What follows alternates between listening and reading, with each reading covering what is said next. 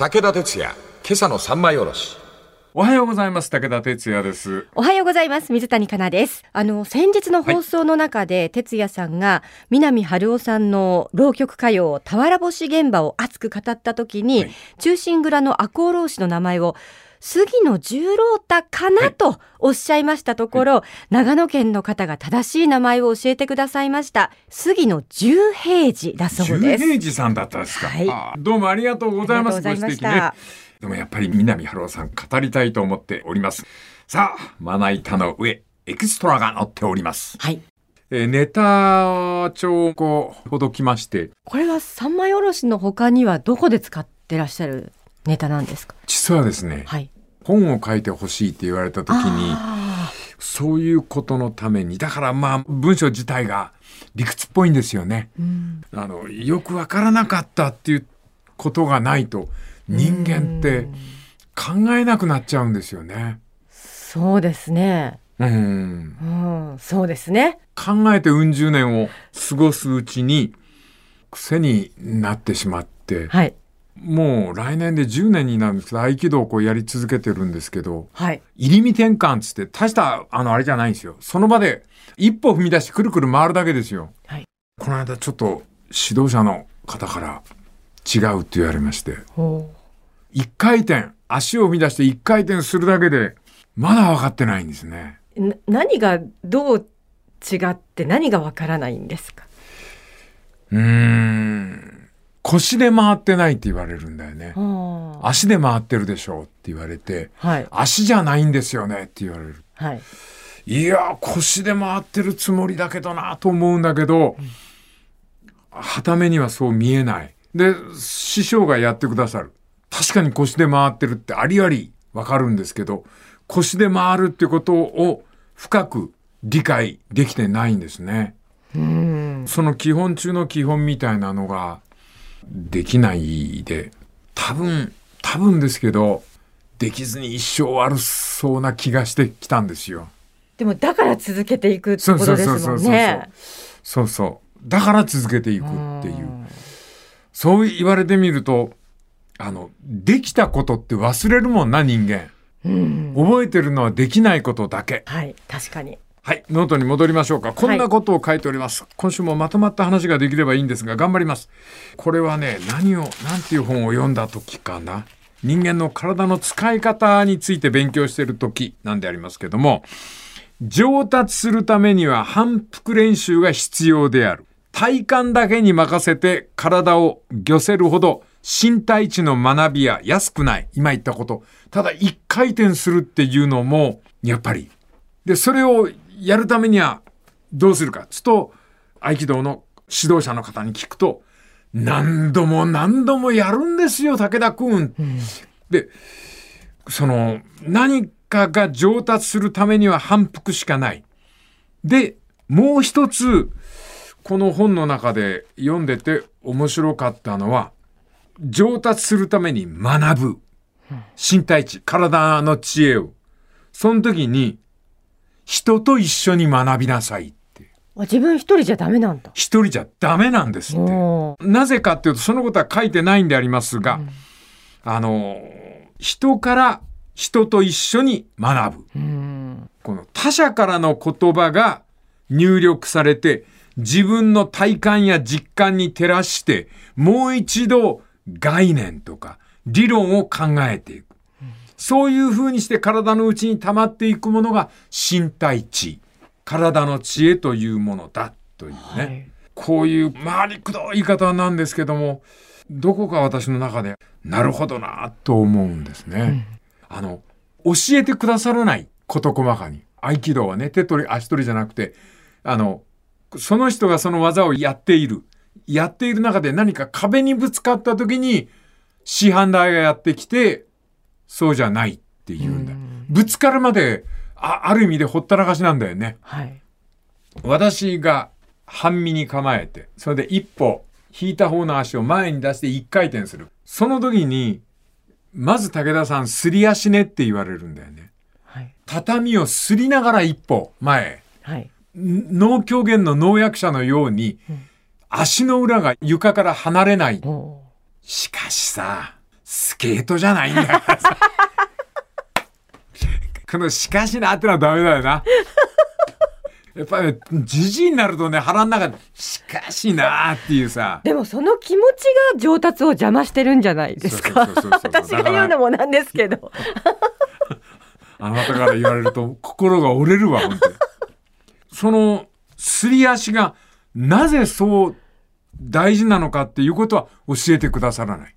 すり足で回転する。それしないと入り身転換できませんよとか。じゃあすり足ができた時になぜすり足が大事なのかが分かるってことなんですねそうなのよ。すり足の大事さはすり足ができた時に分かるんだよ。だから分かるまですり足は分からないっていう。この間、稀勢の里が相撲の解説で出てて、はい場所前の番組に、それでその立ち合いで立ち上がるよね。はいその瞬間の次の一歩目が、すり足の人の押しっていうのは強烈なんだって。あそうなんだ、うん。秒数が違うのよ、一歩の。すり足の人は 0. 点何秒か早いの。一歩踏み出した人よりも。これを見てさ、ああ、そうなんだと思ったのよ。うん、腰と一緒にすり足の足が前に出るときに人間はその身体の中に最強のエネルギーを溜め込むことができるっていう。なるほどなと思ってさ、ゴジラもすり足だもんな。ちょっと待ってくださいえそっか。そういうこと思っちゃうから伸びないんだろうな、俺も。この次また明日のまな板の上で。武田鉄矢、今朝の三枚おろし。おはようございます。武田哲也です。おはようございます水谷香奈ですあのー、諏訪正樹さんという方が、あの、お書きになった本で、無我夢中で読んだのを覚えてるのは、一人称研究。はいコツとスランプの研究という、コツとスランプ。こういうのでコツがつかめるんだったら、スランプの私は読んじゃいますよね。今や、体感を探求する時代になったと。AI に職業を取って変わられる時代ではあるが、AI に譲れぬもの、譲らぬものがあるとすれば、それは生きている人間の体感。出てくるのが大谷話でありまして、はいアメリカのメジャーリーグで大谷翔平が大活躍しておる。大谷の体のセンスって言いますかね、体感って言っておりますけど、それに対しての興味。で、メジャーリーグでありますから、えーそれから極東のアジア人がアメリカのあーボールゲームを、ボールスポーツを、あのー競い合ってるわけでありますね。で、えーまあ、アフリカ系からアラブ、カリブ、ホワイト系、それから黄色人種、朝鮮族の血統の方とか、中国、漢族の血を引く方もいらっしゃるであろう、このメジャーリーグの中に。しかし、よりによって、なんで日本人こんなに成績いいんだっていう話だよな。はいすべての伝説は野茂から始まったんだよね。んそして松井一郎。それぞれがメジャーリーグにとって観客が増えるというほどのブームを巻き起こした日本人なんであります。はいそして大谷の出現はほとんどとどめを刺して愛されておりますな。はい野球というのを考えてみましょう。野球において打撃はバットという道具で飛んでくるボールを芯で捉えるかどうかの戦いなんであります。あれ野球のボールってよくできてて、芯に当たらない限り飛ばない。うん外れるとボテボテということになる。守備はというと飛んでくるボールを瞬間的察知能力で補給するという、ヌートバーが見せるやつであります。この異質な体感、唯一共通した体感があるとすれば、それは投手でもある大谷にも通じる一点で、目付け。目付けこれ、あの、武道用語です。目付け。はい武道で言うとこの目付けっていうのは力まない。空間に対して視力に力を入れず、ぼんやりと見るという目の使い方。これ宮本武蔵がこんなこと言ってるんだね。ほ多分大谷にあるのは、打者に対しての見方が非常に穏やかである。厳しい顔彼もしますよ。だけど、どちらかというと、ぼんやり見てる。うはいこの目付けという大谷独特の技術が間合い。これも武道用語です。距離ですな。間合い。えーなんだっけ？コロナの時に言ったディスタンスか。ソーシャルディスタンスソーシャルディスタンスをコントロールする。うんだから、大谷が違う文化圏の中で日本人から離れずに活躍できるのは、その手の日本の何かを習得してるからではないだろうか。ほ大谷ってのはなんかものすごく武道の要素があるようなううん気がして、ええ大谷ってデッドボールぶつけてきたり、うんフォアボールで歩かされたりした時、恨みっぽく投手睨みませんよね。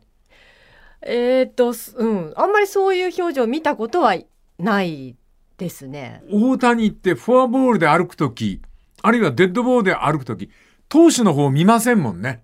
もう一塁見てますよねうんそうか。それとあの人はあのあれね、バット投げないね。あの自分のこうものは大切にするタイプでいらっしゃいますよね。はい。大谷って走り出す時置くようにバット、野球文化、ベースボール文化とは違うものを感じちゃうんでしょうね。彼が日本人しかできないコツを習得してる。はい。この目付けにしろ、間合いにしろ。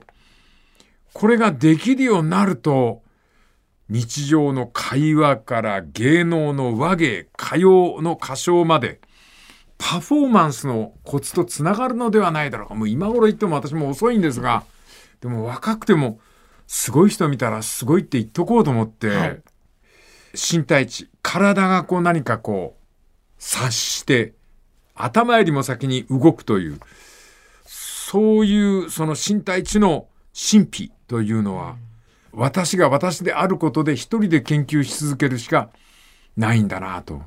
かなあれ見たことない大谷がマウンドに上がると、こあ、あ指をさしう、て。指をさして、あはい一回話題にしたっけ？なんかお話ししたような気もするな。あれ何やってんだろうと思ったら、あれうん新版に挨拶してるんだってな。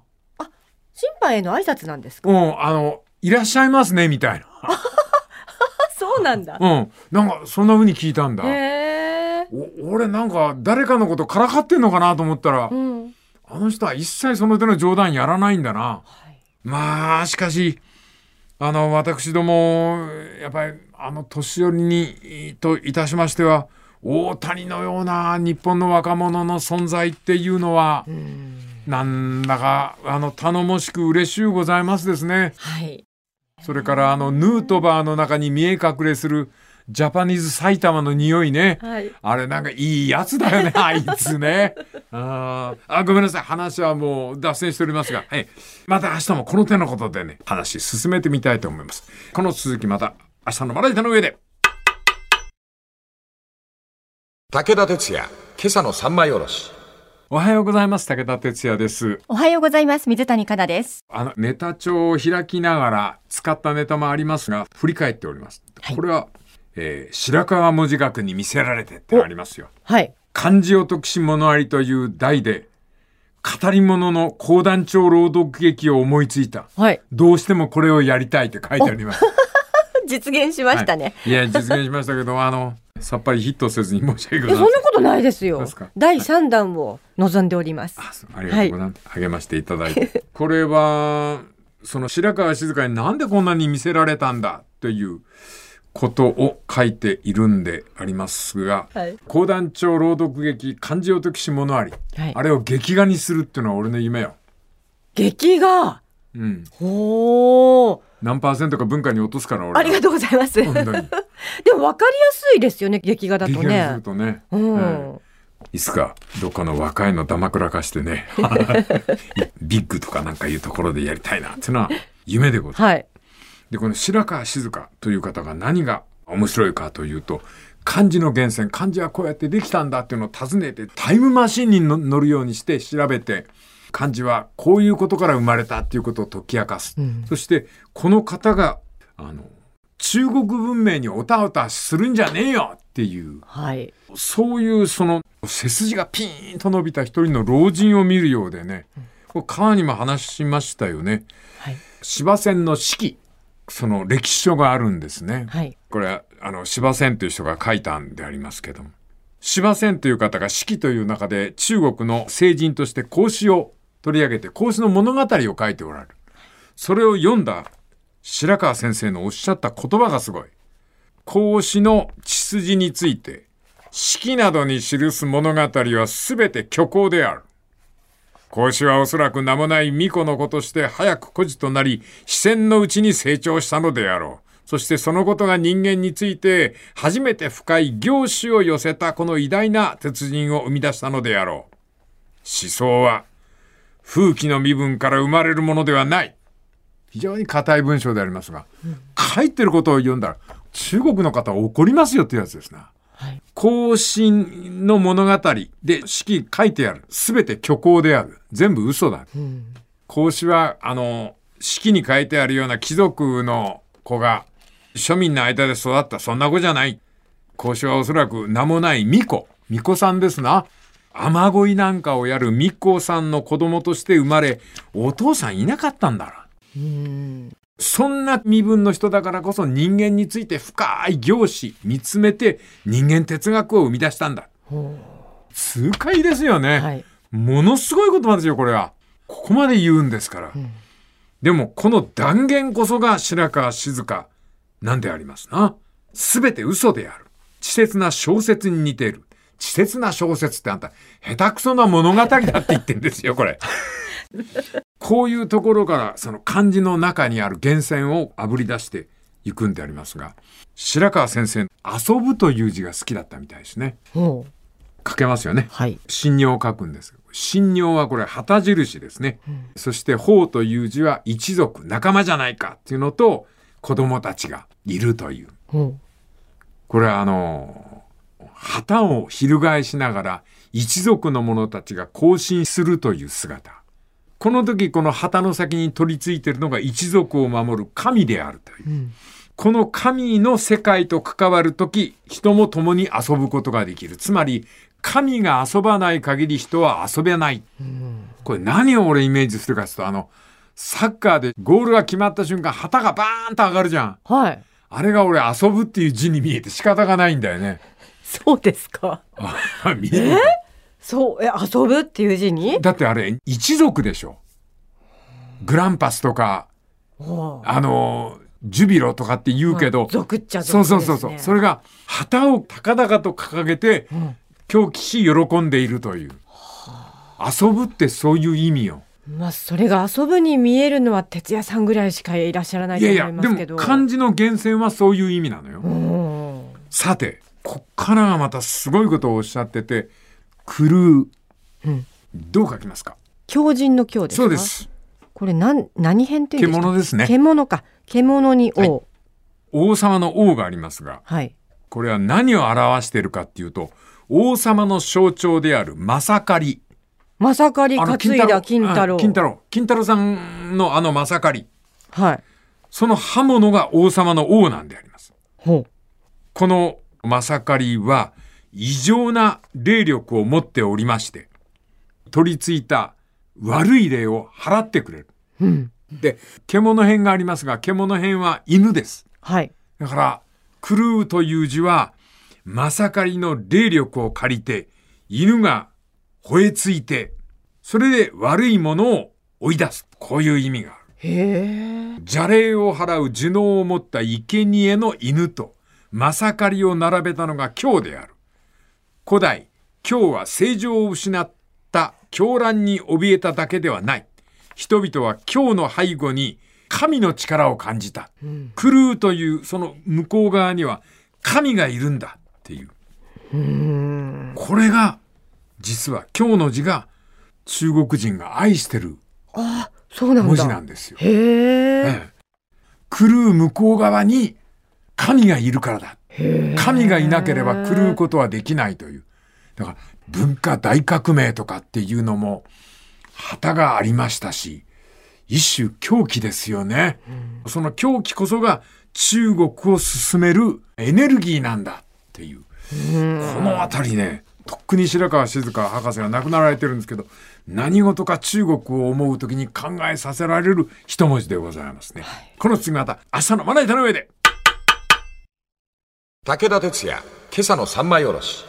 おはようございます。武田哲也です。おはようございます。水谷香奈です。白川博士がお書きになった漢字の理屈の中で、教示論、狂うという文字の意味を解き明かした文章がありまして、はい何十年か前の文章ですけど、はい狂うってのはあんまりいい文字じゃないかもしれませんが中国人が持つエネルギーはこれなんだということを白川博士が言っておられます。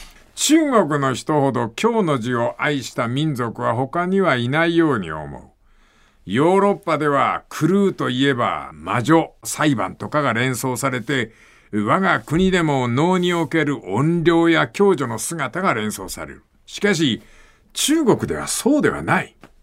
中国において京都は正常とされるものの平凡とひ弱さに対して、それは形相の異常さのうちに強烈な意志と破壊の論理を持ち、新しい創造への行動力に満ちた不合理なもの。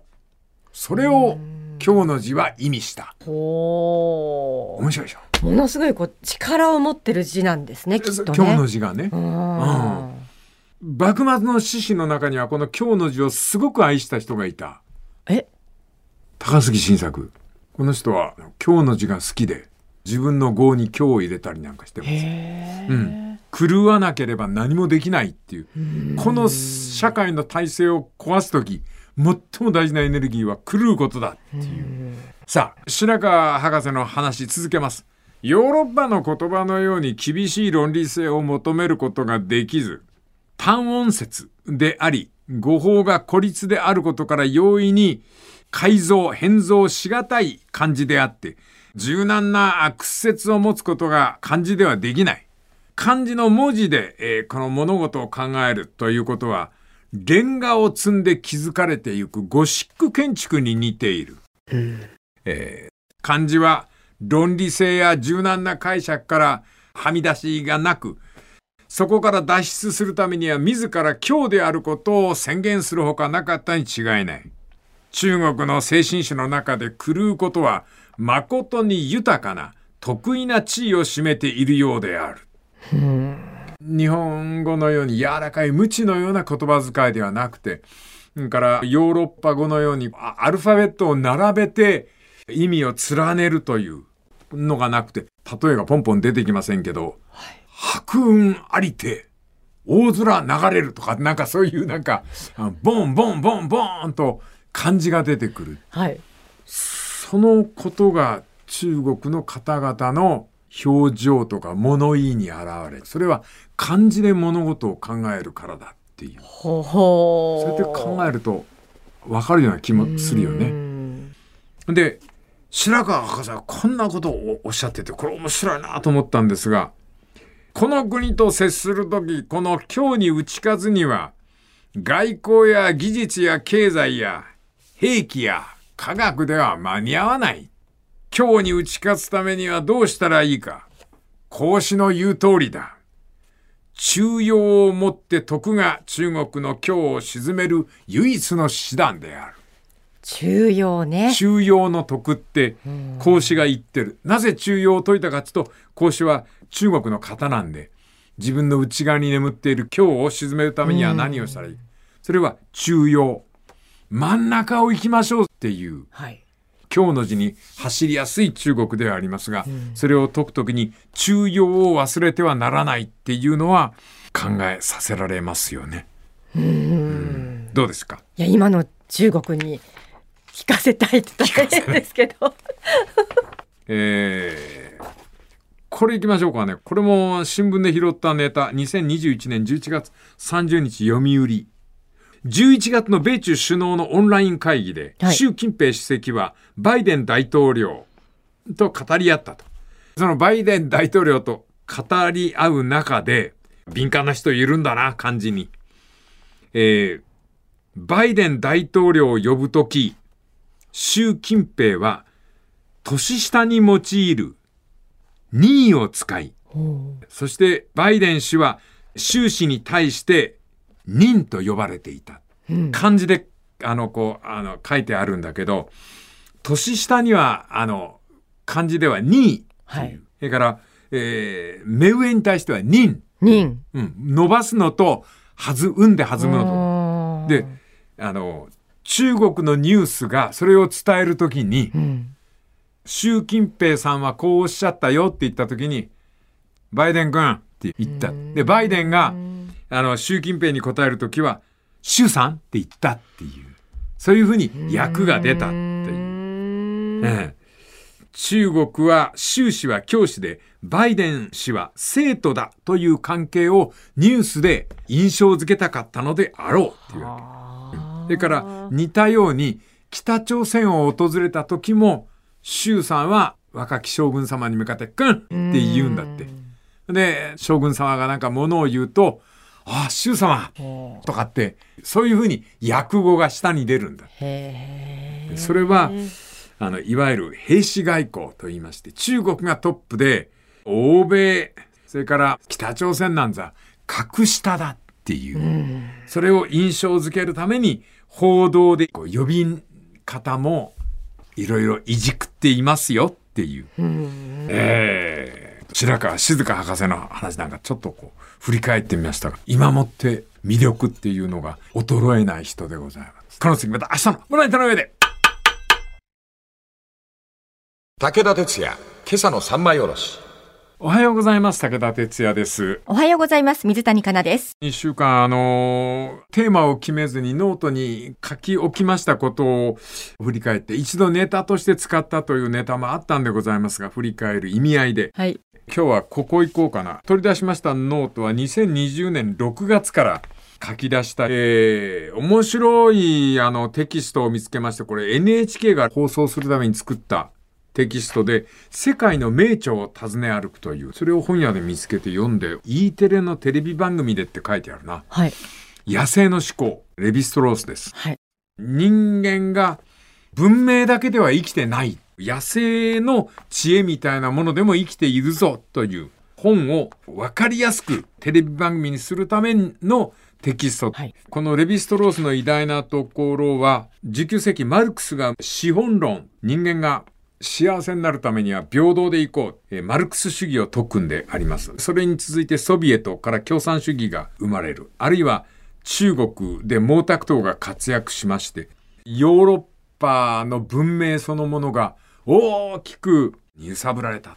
ほんで、サルトルという人が実存主義だったかな、この人のあれはね。で、ボーボワールっていう恋人がおりまして、はいその方が激烈な女性論を展開した第二の性と呼ばれまして、はい。女は女に生まれるのではない。女に仕立て上げられるんだ。そういう説の方であります。はい。実存的立場から自由を奪われた性である女性は、難しいございますですねこの性の問題はね、ところがですねこのレヴィストロースこの方がひっくり返したわけですねほ男社会の中で男から作られたものが女である。だからレヴィストロースは違うよってどんな未開社会を除いても男と女を分けない部族はいないんだ。うん。野生には野生の思考、野生の考え方がある。私たちは実はベーシック、野生の思考で出来上がっているっていう。それが今ちょっとまた新しい方向に流れてるってことですよね。うん、あの、レヴィストロースが書いた親族の構造っていう中で、はい。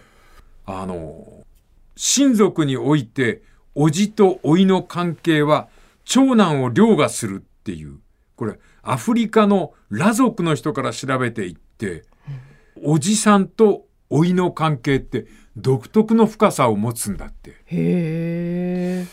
それがね、ちょっと思い当たるんだわ。そうなんですね。うーん。いらっしゃいました、そういう存在いが。るんですよ。うん兄貴の子なんだけど、うん私にもあの甥っ子がおりまして、はいもちろん姪っ子もいるんですよ、やっぱり独特の関係だよねでその兄貴と私との関係とは全然違うそのやっぱり親族も独特の結びつき方があって兄弟ってよく考えると意外と仲悪いんだよね。